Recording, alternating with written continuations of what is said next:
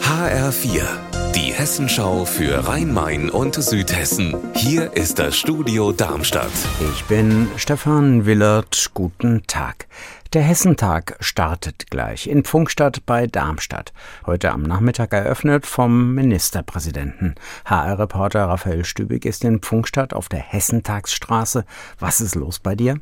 Die Hessentagstraße wird immer voller und auch das Sportfestival mit dem Fit- und Fun-Parcours im Friedenspark ist schon gut besucht. Auch im HR-Treff auf dem Festgelände sind die ersten Plätze schon belegt. Um 16 Uhr beginnt hier dann mit Hallo Hessen im HR-Fernsehen die erste Live-Übertragung. Gleich wird es dann aber noch offiziell um 15.30 Uhr. Da eröffnet Ministerpräsident Rhein das 60. Landesfest vor dem Funkstädter Rathaus. Leichenteile gefunden an Pfingsten in Mörfelden-Walldorf im Landkreis Groß-Gerau. Das Opfer, ein Mann aus Mörfelden-Walldorf, 79 Jahre alt. Er stammt ursprünglich aus Eritrea. HR-Reporterin Silke Sutter, was hat die Polizei ansonsten noch zu dem Fall gesagt? Bestätigt wurde jetzt auch, die Leichenteile des Mannes, die lagen in Müllsäcke gepackt auf einem Feldweg nahe des Bornbruchsees in Mörfelden-Walldorf. Eine Mordkommission ermittelt jetzt in dem Fall. Darmstadt hat eine neue Städtepartnerschaft mit Naharia in Israel, ganz im Norden von Israel, fast an der Grenze zum Libanon.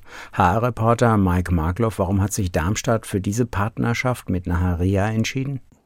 Herr Oberbürgermeister Patsch sagt, es gibt ja schon seit Jahrzehnten eine Städtefreundschaft, man besucht sich regelmäßig gegenseitig und tauscht sich aus, und da war es nur konsequent, das auch zu einer Partnerschaft auszubauen. Darmstadt setze ein starkes Zeichen für Weltoffenheit. Und die Stadt zeige, dass sie eine vertrauensvolle und lebendige Beziehung zu Israel unterhalte und eben auch den Antisemitismus bekämpfe. Die 58.000 Einwohnerstadt Naharia liegt in der Region Westgaliläa am Mittelmeer und das Besondere ist, dass sie 1934 1934 von jüdischen Aussiedlern gegründet wurde. Die waren vor den Nazis geflohen.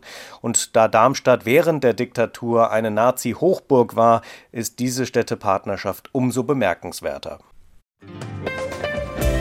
Unser Wetter in Rhein-Main und Südhessen.